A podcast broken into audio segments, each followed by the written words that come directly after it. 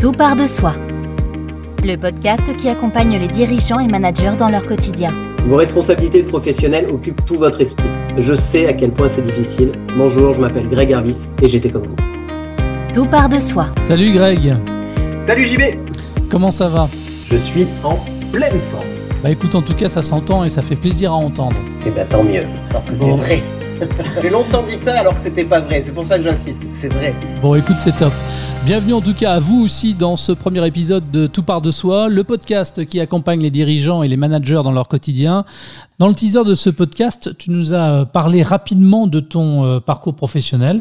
Mon premier job, j'étais directeur des opérations chez CLC Finance, donc euh, je gérais un multisite. Derrière un MBA euh, dans le management des entreprises, je me donnais à fond. Derrière, je suis parti aux Seychelles, patron d'un hôtel. Donc ça, c'était parfait parce que l'établissement travaillait 24 sur 24, ne fermait jamais. Et derrière, je suis rentré en France, j'ai pris des responsabilités au sein de Decathlon et j'ai fait différentes missions au sein de l'entreprise, aussi une task force en République tchèque, différents rôles comme ça. Que ce soit dans le retail ou dans le tourisme de luxe, tu occupais des postes à responsabilité. Elles ressemblaient à quoi vraiment tes journées? Oula, mes journées, elles ressemblaient, euh, j'aime souvent dire ça, à, tu vois, un peu une course sur un tapis roulant. Ouais. Euh, mes journées, elles commençaient déjà presque la nuit qui précédait, euh, où j'avais toujours un iPad à côté de mon lit, j'avais euh, des emails que je scrollais assez rapidement alors que j'avais même pas posé le pied par terre, que je buvais mon café, que j'étais déjà en train de- d'essayer de, réorganiser ma journée, à dispatcher euh, l'ensemble des responsabilités qui pouvaient être les miennes. J'avais sur la dernière expérience euh, 200 collaborateurs. Elles étaient à manager du monde et à manager euh, l'imprévu, à m'adapter au mieux. C'était euh, pour moi une forme ouais, de, de, de sprint qui commençait tôt le matin, qui terminait certainement trop tard le soir. J'attaquais à 7 heures. Au mieux, j'étais à 20h30 euh, à mon domicile. Tout ça, c'était euh, sans compter la charge mentale que je ramenais chez moi à mon domicile. Ouais, C'était jamais vraiment terminé en fait. Non. Et c'est là toute la difficulté. En plus, je me disais que c'était normal, quoi. Et tu arrivais à avoir euh, ce qu'on appelle une vie privée, tu sais, c'est un concept sympa où on peut faire autre chose que bosser, partager des moments sympas avec euh, ses proches par exemple. Bien sûr, et heureusement d'ailleurs, euh, il y avait des moments sympas. Néanmoins, cette notion de vie privée, vraiment la personne qui sait inventer la machine qui segmente aussi bien la vie professionnelle que la vie privée, euh, il, est, il va très vite dépasser Bezos ou, ou les autres. Quoi. Ouais. Malheureusement, ce n'est pas aussi simple parce que l'un peut affecter l'autre et l'autre peut affecter l'un aussi. Quoi. Je- Donc, il m'est arrivé souvent des week-ends qui devaient se prendre, des réceptions qui devaient se faire, des déplacements bah, qui ont dû être annulés au dernier moment parce que bah, parce que j'avais pas fini mon taf. Est-ce que tu dirais qu'avant 2015, avant que tu ne deviennes master coach PNL et que tu décides finalement d'accompagner les dirigeants dans leur quotidien, que tu étais un homme pressé? Ouais, ouais, clairement, j'étais un, homme qui courait dans tous les cas, qui devait aller vite. C'est l'histoire que je me racontais dans tous les cas. Euh, tu parles de master coach en 2015. J'avais déjà commencé les formations, les certifications bien avant. Donc, euh, j'avais une belle base théorique. Je pouvais très bien parler, hein. mais est-ce que je le mettais en application? Ça, c'était autre chose. Non, dans les faits, je ne mettais pas en application. Tu étais un homme pressé par quoi? Par la vie, j'allais dire, par, par le côté court de la vie. J'ai perdu assez brutalement mon père et mon frère, et j'ai pris conscience qu'on était des êtres finis, qu'il y avait un début et une fin. Mes peurs de la brièveté de la vie me, me poussaient à courir toujours plus et à en prendre toujours plus. Et le fait de, de plonger dans le taf à fond en permanence, effectivement, ça t'évite de replonger dans tes peurs, de penser à tes douleurs. Exactement. C'est un joli mouchoir qu'on peut se mettre sur des difficultés qui, moi, étaient des peurs, hein, mais qui peuvent être euh, des choix à prendre, euh, des actions à poser. Bon, en tout cas, c'était euh, ce qui, selon moi, annihilait la douleur. M'empêchait de, penser au deuil que j'avais à faire. Mais avant la mort de mon père ou de mon frère, j'étais déjà dans ce système. C'est juste venu, euh, le juste avec tous les guillemets qu'il y a à mettre dessus, mais renforcer un mode de fonctionnement qui était déjà en place chez moi. Est-ce que tu connais euh, Christian Streff? C'est l'ancien patron, tu l'as forcément déjà vu, hein. c'est l'ancien patron de PSA euh, qui a sorti il y a quelques années un livre où il se raconte J'étais un homme pressé, c'est le nom du bouquin, qui a été adapté ensuite au cinéma avec dans le rôle principal Fabrice Lucchini. Bonjour Monsieur Waffler. Tu dis jamais merci, toi Jamais. Il y a deux erreurs. On est en retard. Vous allez vous reposer. Je me reposerai quand je serai mort. Monsieur Eh oh, monsieur Mademoiselle, ça va? Mon père a fait un AVC. Écoutez, c'est pas forcément grave. c'est la zone du langage et de la mémoire qui ont été touchées. On va faire quelques tests. Héliotrope, mardi, mercantile. Bon, rassure-toi, rien n'est sorti dans la presse. Oh, je te lèche. Faut que j'aille voir la psychopathe. Vous vous sentez comment aujourd'hui Je veux partir d'ici.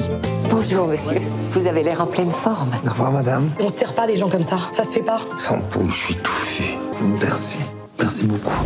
Stressé, cramé, le président du directoire de PSA a fait un accident vasculaire cérébral. Il a été hospitalisé le 22 mai 2008 et il le dit dans son livre. À ce moment-là, il n'a qu'une hâte, c'est revenir aux manettes euh, du groupe, ce qu'il va faire euh, deux mois plus tard en dissimulant euh, son état de santé. Euh, il souffre quand même de troubles de langage, euh, de la mémoire. Grâce à ce qu'on pourrait appeler, euh, je sais pas moi, des, des antisèches, il présente euh, ses résultats euh, semestriels en assemblée. Euh, il va refuser finalement l'évidence jusqu'à ce qu'on décide pour lui. Il est remercié en 2009 et il est maintenant administrateur de plusieurs grandes entreprises et conseille et investit d'ailleurs dans de jeunes entreprises. Ça t'inspire quoi, toi, euh, cette histoire? Ça m'inspire deux, trois frissons, là, en fait. Euh, c'est rigolo. C'est un peu euh, à mon niveau ce que j'ai pu vivre. Qu'est-ce qui s'est vraiment passé pour toi le 2 juin 2015, Greg? De juin 2015, je fais un choc septique, suivi donc d'une septicémie, en raison de problèmes de santé que je ne voulais pas voir et que je ne prenais pas le temps de soigner. Donc, euh, ma médecin m'avait envoyé aux urgences parce que j'avais une pyonéphrite, une infection des reins. Je suis arrivé aux urgences. On m'a dit, oula, c'est vraiment pas bon ce qu'on a, on va vous passer un antibio et des antidouleurs. Et puis, euh, puis vous allez passer la nuit avec nous en observation, voir si ça marche bien. Et moi, j'ai signé une décharge. j'ai dit non, je connaissais euh, le médecin parce que c'était juste à côté de là où je bossais. J'ai dit non, j'ai pas le temps. Demain, j'ai une réunion extrêmement importante. Euh, Ce que tu m'as mis, ça va m'aider. Oui, mais on n'est pas sûr. Non, mais ça va mieux déjà. Donc, je signe une décharge. Le choc sceptique est arrivé après en raison de mon comportement, de ma signature de la décharge. Retour à la maison. Euh, c'est ma femme qui m'avait emmené parce que j'étais voilà, pas bien. Et pour le retour, j'ai voulu conduire parce que j'étais capable de conduire selon moi. J'avais 39 de fièvre hein, quand même, mais bon, c'était OK. Et on s'est mis au lit, et c'était au mois de juin, il faisait donc très chaud, on, vit dans le sud.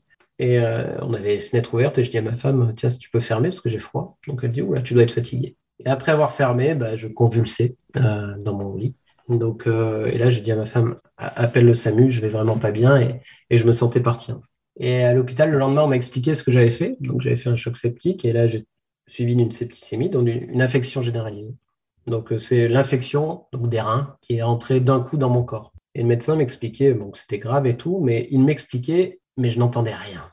J'avais qu'un truc en tête, c'est me barrer. Parce que j'avais du travail. Alors attends, tu es en train de me dire que ton corps était en train de te dire stop, Mm. mais ta tête te disait de continuer. Ma tête me disait tellement de continuer qu'elle n'écoutait pas mon corps, mais pas du tout. C'est-à-dire que j'étais à l'hosto, j'étais allongé. Le médecin me dit que j'ai fait un truc très grave, que quand on fait un choc septique à l'hôpital, il y a 4 risques sur 10 de mourir.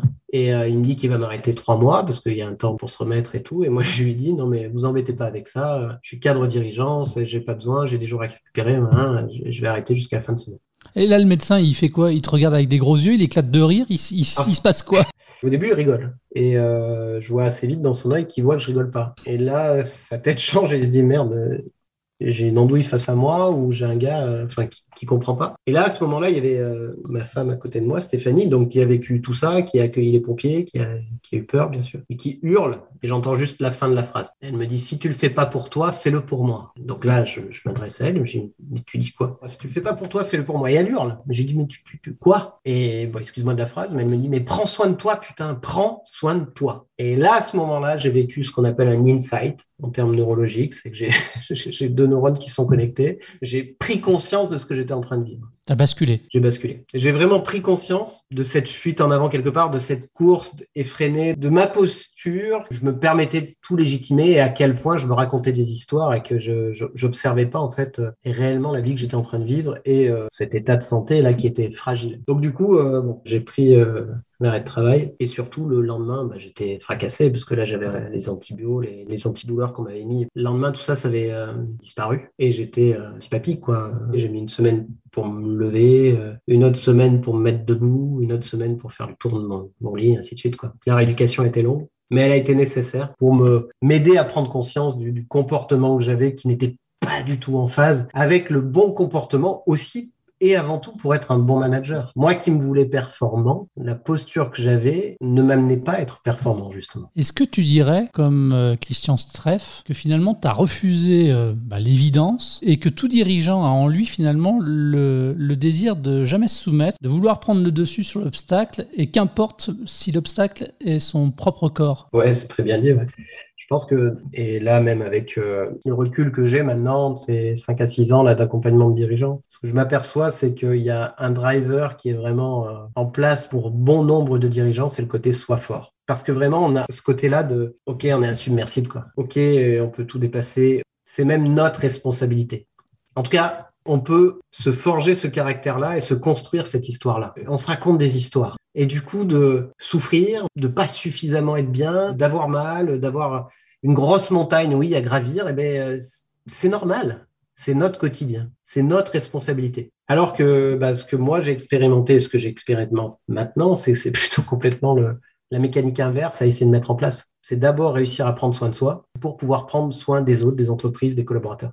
Mais euh, si je n'avais pas eu la chance que mon corps me démontre qu'il était plus solide que ma tête, bah, je n'aurais pas ces mots aujourd'hui, je pense. Est-ce que tu dirais, je m'excuse de cette psychologie de comptoir, mais est-ce que tu dirais finalement que ce choc sceptique, c'est un peu une euh, derrière, en tout cas, ce qui s'est passé, une, une, renaissance? Complètement. Je pense que c'est pas de la psy de comptoir, c'est que les uns et les autres dans notre euh, vie, on a différents événements qui sont là pour nous aider à prendre conscience. Alors à un moment, on peut, les regarder, mais c'est bien de les voir, quoi, vraiment, d'en prendre conscience, quoi. Que, ok, la vie nous envoie deux, trois, deux, trois signaux qu'il faut être capable d'entendre. Moi, j'en avais eu beaucoup jusqu'à présent et que euh, je n'écoutais pas. Hmm. Et puis un jour, ouais, ben, tu roules un peu trop vite et tu te prends un mur en pleine tête, quoi. Et là, ouais, ouais, c'est un peu un cadeau. Tu as pris conscience de ton état, tu as changé, tu as décidé de profiter aussi euh, de tes expériences pour venir en aide aux autres parce que c'est ce que tu fais finalement en étant coach. J'ai deux questions à te poser pour conclure ce premier épisode.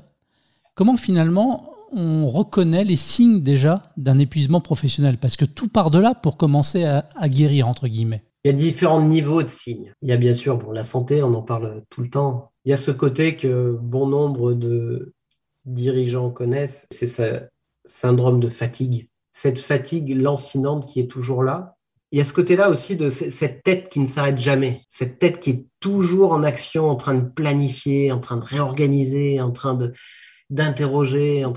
Et il y a aussi ce phénomène où on ne franchit jamais une ligne d'arrivée. On ne se dit jamais euh, ouais c'est cool, bien joué quoi Greg, t'as as été bon. On va se taper sur le ventre, on va un petit peu se relâcher, on va dire on est bon. En fait, on est toujours, toujours, toujours dans le coup d'après. Alors bien sûr, il y a tout aussi les signes corporels, quoi. Une peau qui est soit un petit peu trop rouge, soit un petit peu trop blanc, des formes d'eczéma, des douleurs musculaires, d'embonpoint, ou alors même on perd du poids. Il y a, vraiment des signaux euh, corporels forts. Perte de cheveux, moi j'ai eu ça. J'ai eu perte de cheveux, j'ai eu prise de poids, douleur de dos. J'avais des signaux.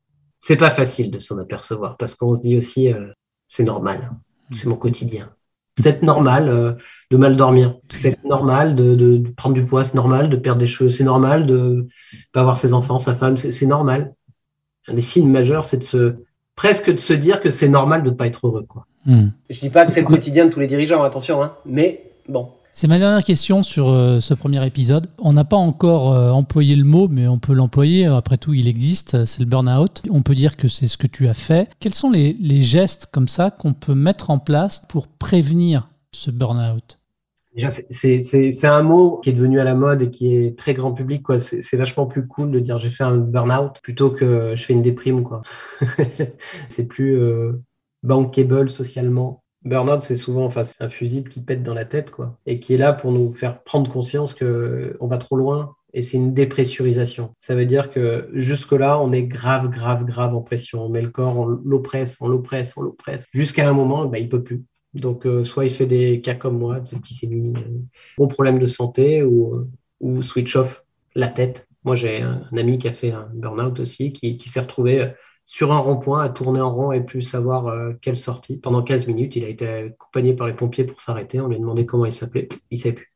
Et il y a des cas, il y en a comme ça. Donc déjà, pour moi, le, premier truc à mettre en place, c'est presque de se créer une, petite équipe autour de soi. Euh, quand je dis une petite équipe, c'est deux, trois, quatre copains, pas forcément des spécialistes, mais pour se permettre de partager. Quoi. Voilà, de se dire, euh, ils peuvent se faire le même type de job que nous ou pas, hein, mais de se dire, OK, on va prendre soin des uns des autres, quoi. Quand je suis pas bien, je me permettrai de t'appeler et puis euh, on, va prendre soin les uns des autres. Et, ou moi, même euh, si tu m'appelles pas, je t'appellerai. Enfin, c'est vraiment un petit truc euh, hyper puissant, selon moi. Parce qu'on est aussi dans des types de, jobs où on est esselé. Et on est souvent dans cette image de je peux pas montrer que. Peut-être qu'avec des gens qui nous sont un peu plus proches, on peut se permettre de montrer que.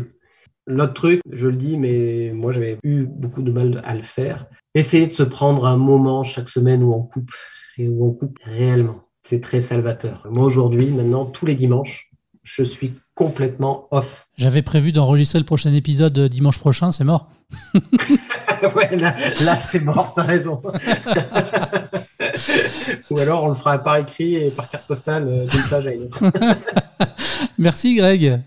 Merci à toi, JB. On se retrouve dans 15 jours? Ouais, bah dans 15 jours. Bon, c'est cool. Merci également à vous de votre attention. Ça s'appelle Tout part de soi et c'est le podcast qui accompagne les dirigeants et les managers dans leur quotidien.